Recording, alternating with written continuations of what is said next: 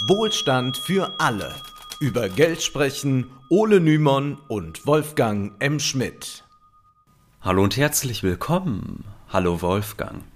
Hallo Ole, heute wollen wir einen Blick in die Unternehmenswelt werfen und über eine Innovation des 20. Jahrhunderts sprechen, die das Stadtbild so ziemlich aller kapitalistischen Staaten weltweit prägt.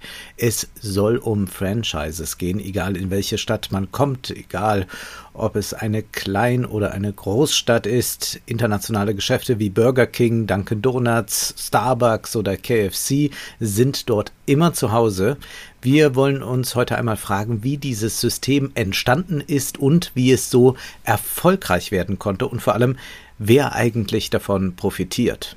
Das Verhältnis der meisten Menschen zu dieser Franchise-Welt ist ein etwas doppelzüngiges. Gerne wird einerseits bemängelt, dass die Innenstädte immer seelenloser werden und nur noch durch die immer selben Konsumtempel geprägt seien. Das mag stimmen, scheint aber andererseits kaum jemanden vom Kauf abzuhalten so uniform die Bedürfnisse, die in Franchise-Restaurants und Kleidungsläden befriedigt werden können, auch sein mögen, das scheint für die allermeisten Menschen überhaupt kein großes Hindernis zu sein. Äh, von daher wollen wir uns anhand eines besonderen Beispiels, nämlich anhand von McDonald's, dieses System Franchise genauer ansehen und wir werden uns auch fragen, kann man diesen kapitalistisch so erfolgreichen Milliardenkonzern nicht auch als Linker etwas Progressives abgewinnen? Zuerst aber der Hinweis, dass wir uns sehr freuen, wenn ihr die aktuellen Folgen von Wohlstand für alle auf Social Media teilt. Gerne auch natürlich die alten Folgen. Wir haben kein großes Medienhaus hinter uns und sind auf Mundpropaganda angewiesen, damit dieser kritische Podcast möglichst viele Menschen erreicht. Von daher freuen wir uns, wenn ihr uns auf Social Media folgt und uns in eurer Story markiert. Die Links zu unseren gemeinsamen und individuellen Profilen stehen alle in der Episodenbeschreibung. Vielen Dank. Kurz zu dem von dir gerade angesprochenen Phänomen, dass äh, doch viele Leute dahin gehen. Nun, ein Franchise hat ja auch etwas sehr Beruhigendes.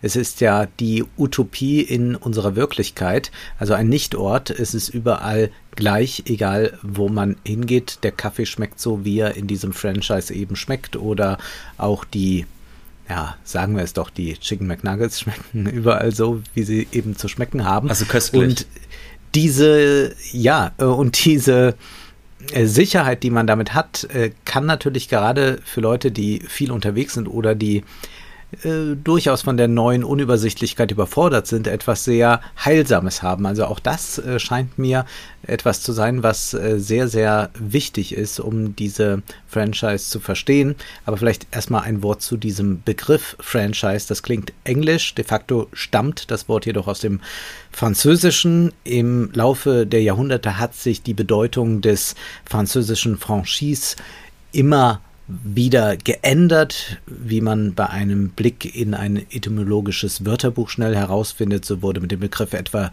die Freisetzung von Menschen bezeichnet, die in keinem Knechtschaftsverhältnis stehen. Aber auch das Wahlrecht wurde einst mit diesem Begriff erfasst. Es gibt jedoch schon im 12. Jahrhundert ein Gesetz, das unserem heutigen Verständnis von Franchise recht nahe kommt.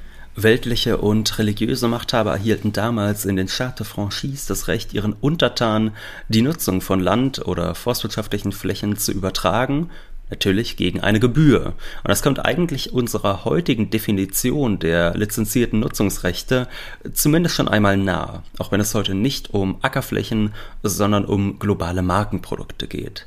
Ab dem 17. Jahrhundert wurde der Begriff dann in Frankreich und England genutzt, wenn es um die staatliche Erlaubnis ging, bestimmte Produkte herzustellen. Also auch da ging es dann um Nutzungs- bzw. Herstellungsrechte. Da die meisten Menschen bereits grob wissen dürften, um was es sich bei einem Franchise handelt, wollen wir uns mit der Etymologie nicht lange aufhalten, aber zumindest eine grobe Definition wollen wir geben, was damit heute gemeint ist. In Gablers Wirtschaftslexikon heißt es zum Franchise System der vertikalen Vertriebsbindung ähnlich den Vertragshändlern oder den kooperierenden Gruppen.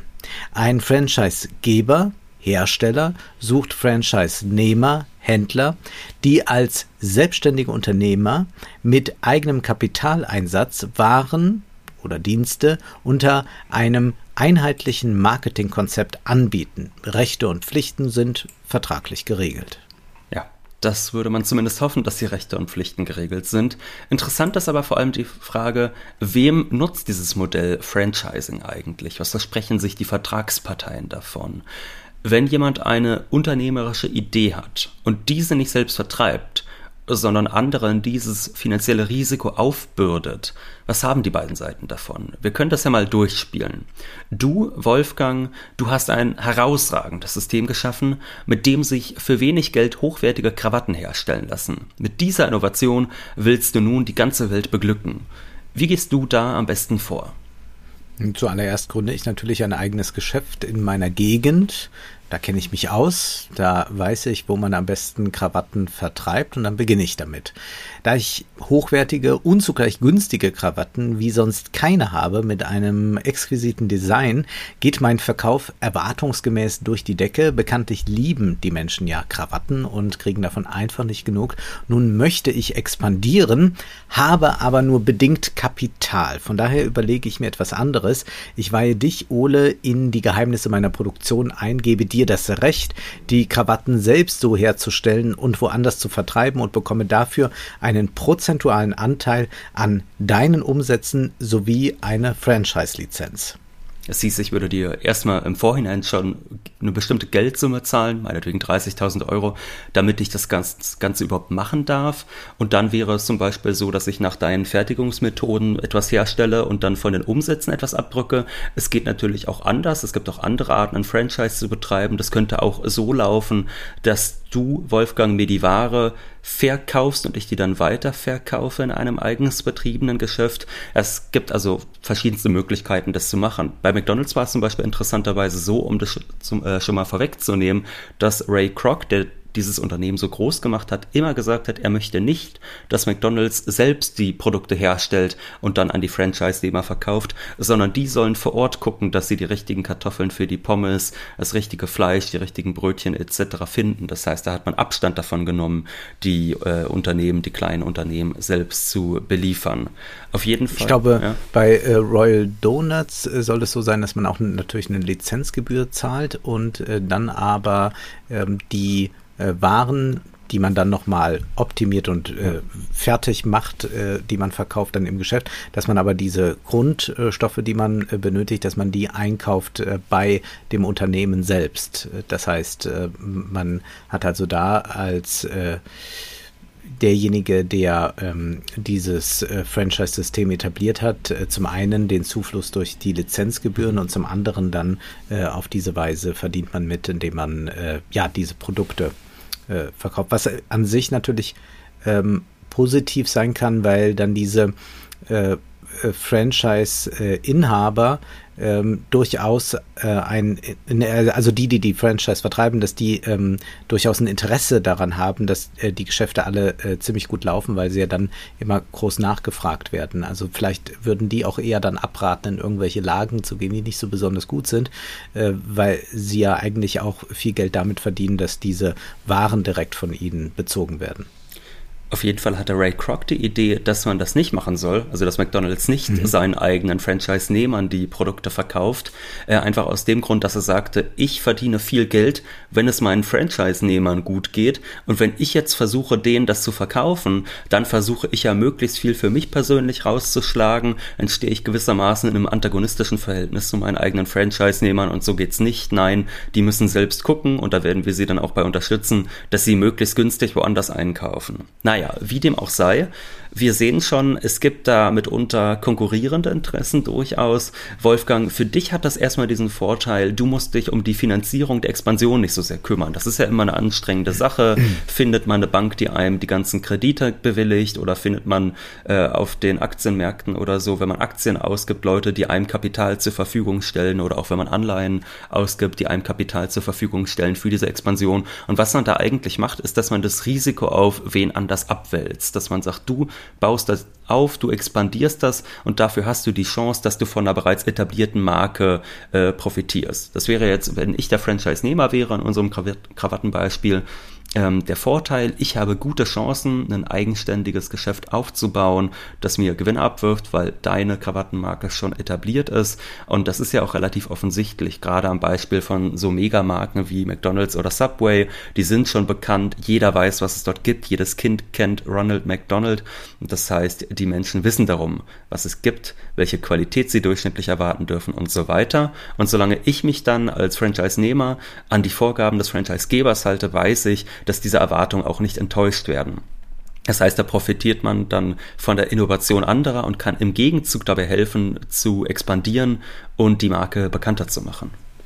Für mich hat das unschlagbare Vorteile, denn so wird mein Geschäftsrisiko minimiert. Wenn ich selbst unzählige Geschäfte selbst aufzumachen versuche, habe ich erstens das Problem der Qualitätssicherung. Ich selbst bin dafür verantwortlich, dass überall die Qualität stimmt.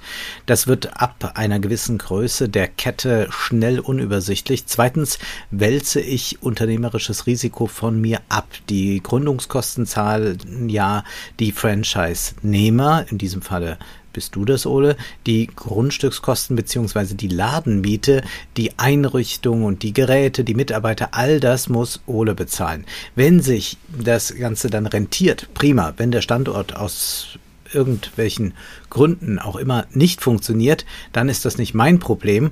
Und äh, der Standort ist ja der ganz entscheidende Faktor. Äh, du weißt ja, was äh, der äh, Hotel Chef Conrad Hilton, der legendäre, mal gesagt hat, es gibt ja drei Dinge, die wichtig sind, äh, die zu bedenken sind, wenn man ein Hotel äh, aufbauen will. Weißt du es? Standort, Standort und Standort? Genau, Lage, Lage, Lage. Und das gilt für ein Franchise äh, meist auch. Ähm, Ole hat auf jeden Fall die Ausgaben am Hals und ich habe damit erst einmal nichts zu tun, da wir zwei eigenständige Geschäftsmänner sind.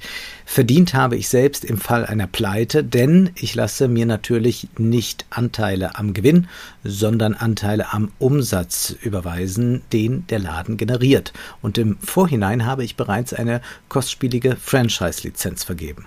Um das einmal greifbar zu machen, können wir ja schauen, was so eine Lizenz bei McDonald's kostet. Um eine 20-jährige Lizenz zu erhalten, müssen an den Konzern 46.000 Euro abgedrückt werden. Laut einer Broschüre, die auf der Website des Unternehmens zu finden ist, belaufen sich die gesamten Investitionskosten auf 1.066.000 Euro. Stand Dezember 2021. Also das wird jetzt nicht gerade günstiger geworden sein zuletzt. Wenn ein solches Schnellrestaurant sich also nicht rentiert, wurde eine Millioneninvestition getätigt, deren Scheitern den Konzern jedoch keineswegs trifft. Der hat nämlich schon fast 50.000 Euro an der Lizenz verdient und zusätzlich einige Prozent vom Nettoumsatz erhalten. Das heißt, selbst wenn der Laden permanent rote Zahlen schreibt, was nicht unbedingt wahrscheinlich ist, aber natürlich doch manchmal in Einzelfällen passieren kann, dann werden mindestens 5% des Nettoumsatzes direkt an McDonald's gehen und weitere 5%, die werden in Werbeausgaben geleitet, die natürlich auch vor allem dem Mutterkonzern zugutekommen. Widmen wir uns dem Fall McDonald's doch mal ganz von vorn denn äh, diese Geschichte verrät uns einiges über das Franchise-Geschäft. Wir haben eben meine eigene Erfolgsstory als Krawatten-Franchise-Geber als große Innovationsgeschichte geschildert. Weil ich eine geniale Idee hatte, bin ich dazu in der Lage, mit einem Franchise-System richtig reich zu werden. Diese Geschichten lieben Franchise-Unternehmen natürlich. In Wahrheit sieht die Welt aber oft ganz anders aus, wie wir am Beispiel von McDonald's sehen können. Ja, heute gibt es mehr als 40.000 McDonalds-Filialen in aller Welt. Der Witz ist nur, Ray Kroc, der Mann, der diesen Konzern groß machte, war überhaupt nicht der Innovator der Schnellrestaurantindustrie. Die eigentliche Innovation hatten andere betrieben, nämlich die Brüder Richard und Maurice McDonald, die im Jahr 1940 ihren ersten Laden in Kalifornien eröffneten.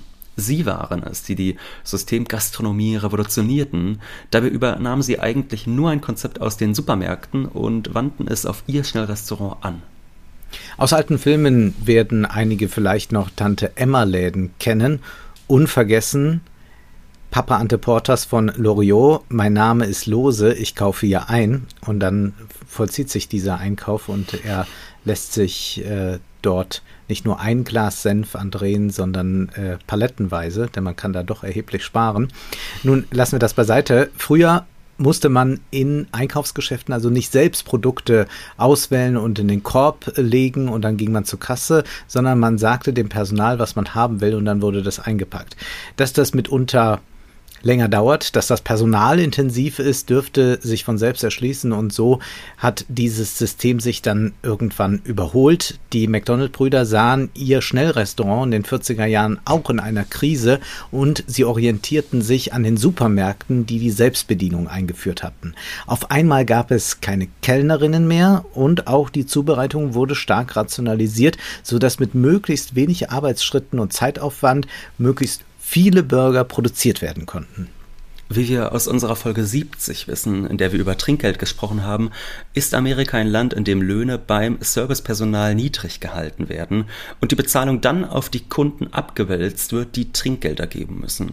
McDonald's schafft es hingegen, durch die rationalisierte Herstellung Burger für 15 Cent anzubieten und da es sich um Self-Service-Restaurants handelte, wurde gleichzeitig kein Trinkgeld fällig. Immer weiter wurde die Produktion rationalisiert, ganz besonders ab den frühen 50er Jahren, wie Ray Kroc in seiner Autobiografie Die wahre Geschichte von McDonald's berichtet. Zitat ein gleichermaßen ungewöhnliches Ereignis fand 1953 statt, als die McDonald-Brüder ihre Gebäude mit den goldenen Bögen entwarfen.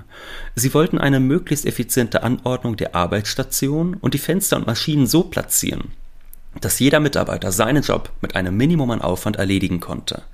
Mac und Dick hatten einen Tennisplatz hinter ihrem Haus und sie schafften Art Bender und einige andere Leute aus dem operativen Geschäft herbei, um mit Kreide den gesamten Grundriss mit allen Maschinen in realen Größenverhältnissen auf den Boden zu zeichnen, wie ein riesiges Kreidehüpfspiel. Es muss sehr merkwürdig ausgesehen haben, wie ausgewachsene Männer genau abgezirkelte Schritte und imaginäre Bewegungen machten und im Geiste Hamburger brieten, Pommes und Milchshakes zubereiteten. Jedenfalls hatten sie am Ende alles schön aufgezeichnet und am nächsten Tag sollte der Architekt kommen und den Grundriss kopieren und die Skalierung an seine Pläne anpassen. In jener Nacht zog ein wahrer Regensturm über San Bernardino hinweg und am nächsten Morgen war von der Kreidezeichnung auf dem Tennisplatz nichts mehr übrig. Übrigens, es gibt ja auch diesen Film, The Founder, mit Michael mhm. Keaton in der Hauptrolle. Das ist kein sonderlich sehenswerter Film, aber diese mhm. eine Szene, die ist doch tatsächlich sehr interessant dort gezeigt. Also wo dann gezeigt wird, wie auf dem Tennisplatz die Kreidelinien aufgemalt werden und wie dann die Rationalisierung, die später im Geschäft stattfinden soll, dort bereits ähm, imaginiert wird und eigentlich wie ein großer Tanz, der ineinander greift, dort dargestellt wird. Das war meine mit Abstand liebste Szene.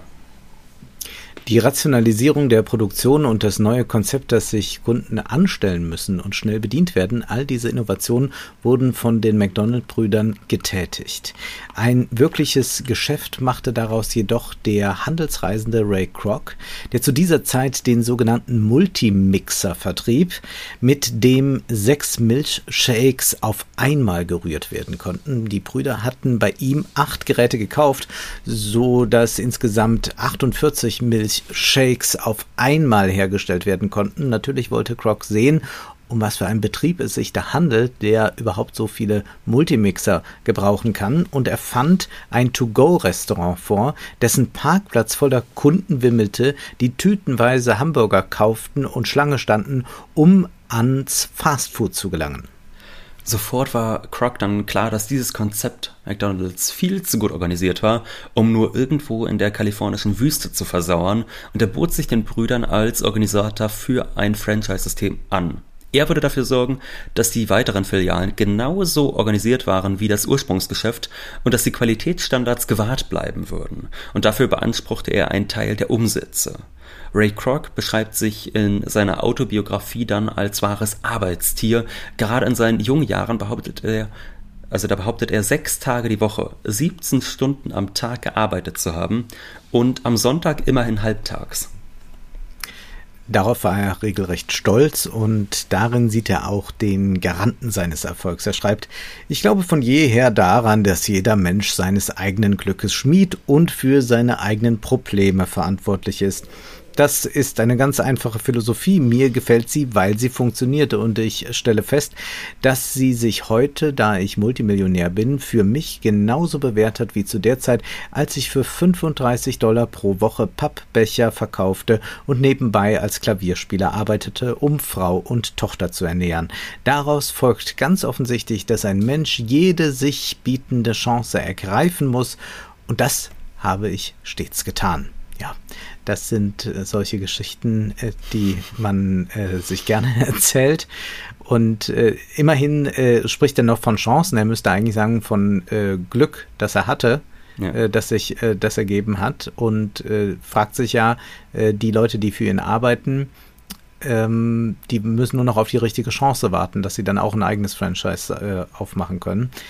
De facto gilt natürlich für sehr viele Menschen, dass sie sich in mehreren Jobs abrackern und trotzdem nicht vorankommen im Leben. Gerade in den sogenannten niedrig qualifizierten Berufen gilt oftmals, dass es so etwas wie eine Karriere überhaupt nicht gibt, sondern dass das Leben eine ewige Plackerei ist, äh, wenngleich natürlich einige Franchise-Systeme äh, Karrieren ermöglichen, auch innerhalb äh, dann einzelner Geschäfte.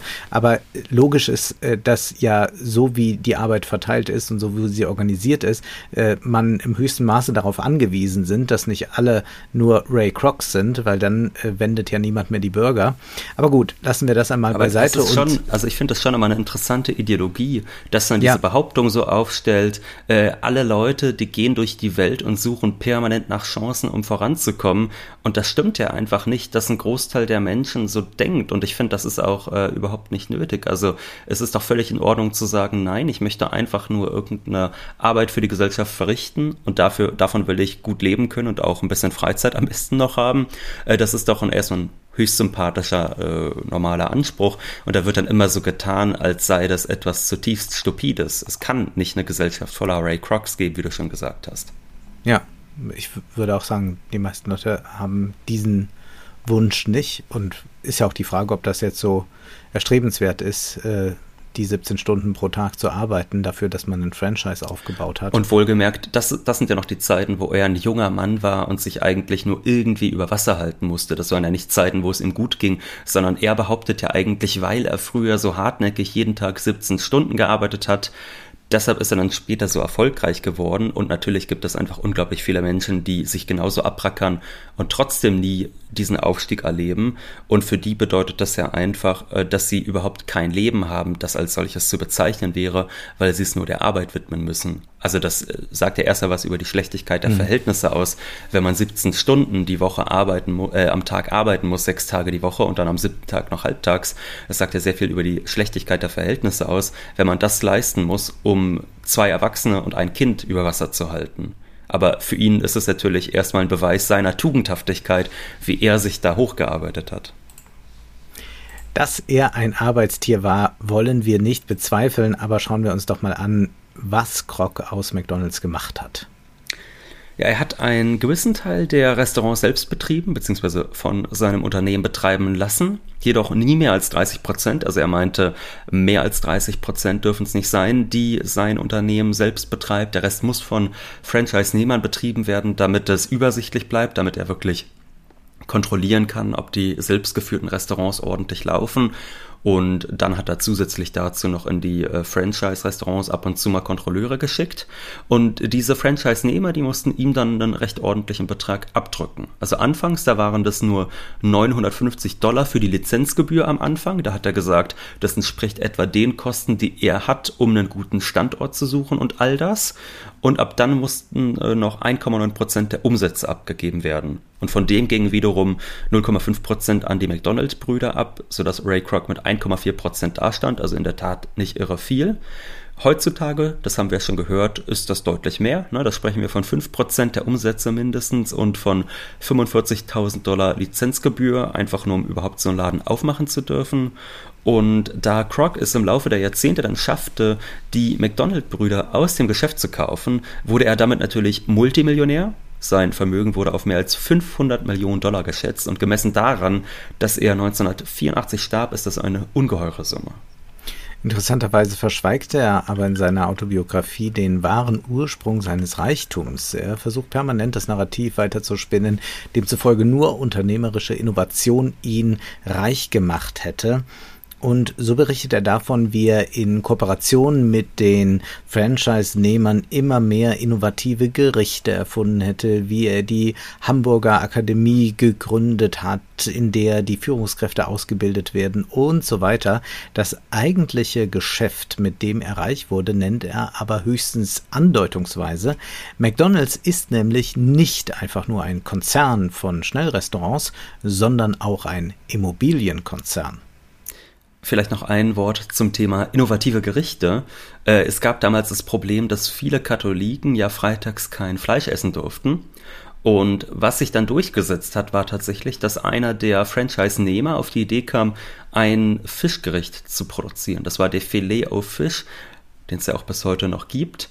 Und Ray Kroc, dieser innovative Meister, ja, der hatte eine andere tolle Idee, und zwar er hatte die Idee des Hulu-Burgers. Da wurde einfach das Fleisch durch so eine ganz dicke Ananascheibe ersetzt. Das kann ich nur empfehlen, mal zu googeln. Es sieht unglaublich widerwärtig aus, hat sich natürlich auch nicht durchgesetzt. Also da kann man dann mal sehen, was für ein innovatives Mastermind wir dort ähm, hatten.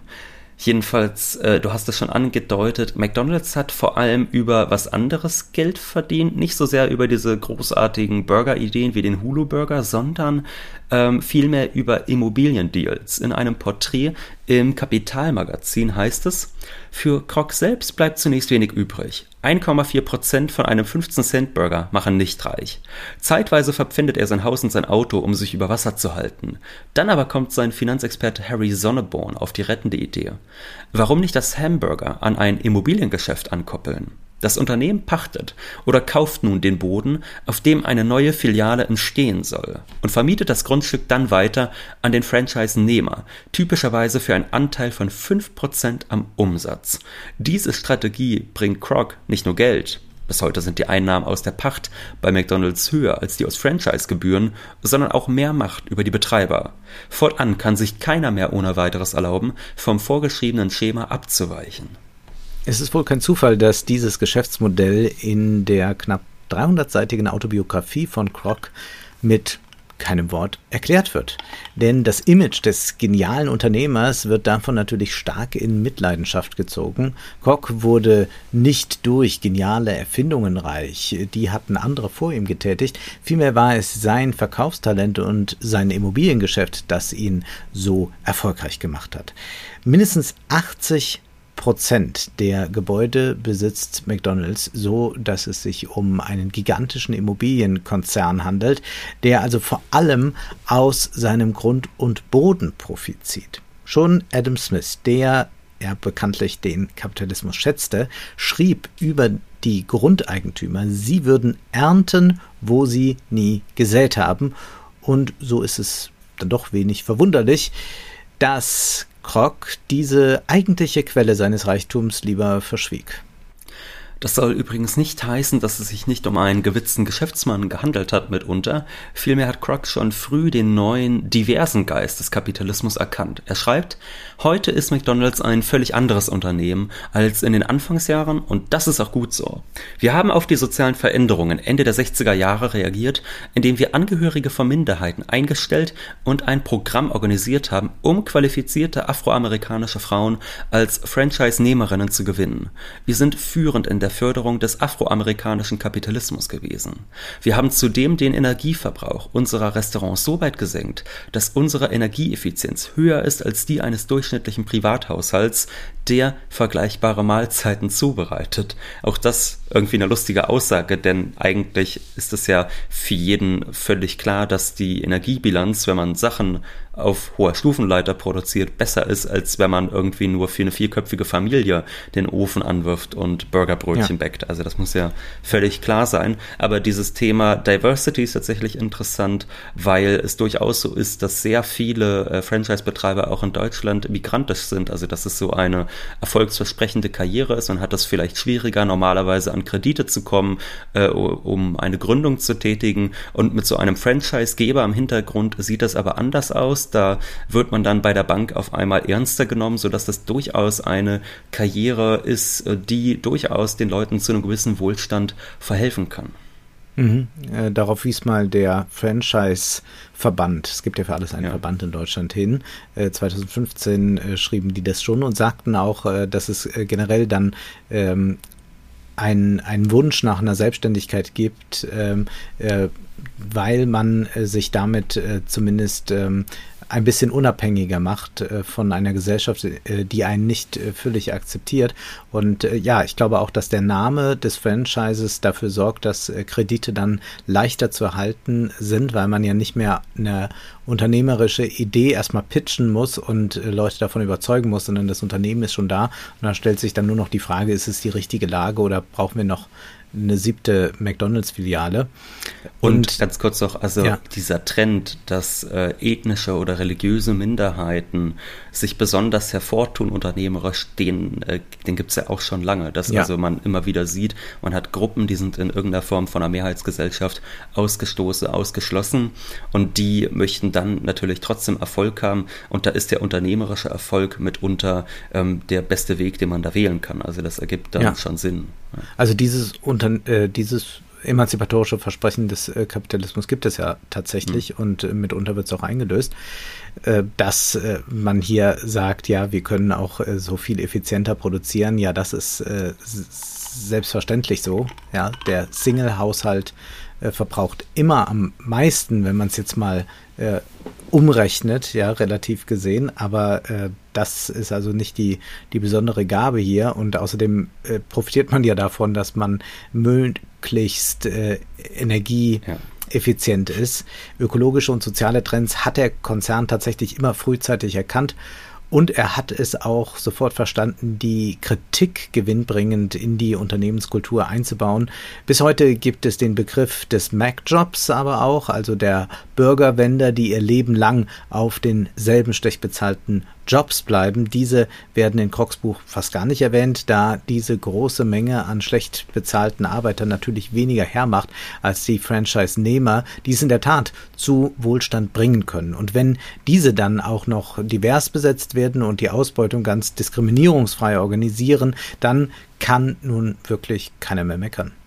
Je mehr wir in die Gegenwart kommen, desto weniger bleibt übrig vom Mythos des innovativen Unternehmens, das große Risiken auf sich nimmt. Von der einst festgesetzten Quote, dass maximal 30 Prozent der Restaurants selbst betrieben werden sollen, ist McDonald's meilenweit entfernt. Die neue Zielmarke liegt bei 5 Prozent. Das sorgt dafür, dass das Unternehmen mit wenig Eigenkapital hochrentabel bleiben kann was natürlich der Börse gefällt.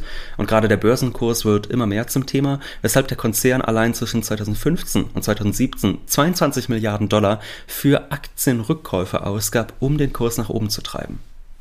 Nun haben wir an diesem Beispiel gesehen, dass es keineswegs das innovative Genie sein muss, das einen Franchise-Konzern zum Mega-Unternehmen macht. Und das kann man auch für viele andere Franchise-Systeme durchdeklinieren.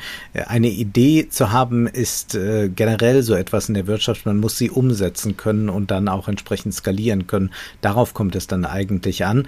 Und dann die äh, entsprechenden äh, Leute finden, die bereit sind, äh, mit einzusteigen oder auch in das unternehmerische Risiko zu gehen, das man selbst nicht tragen will.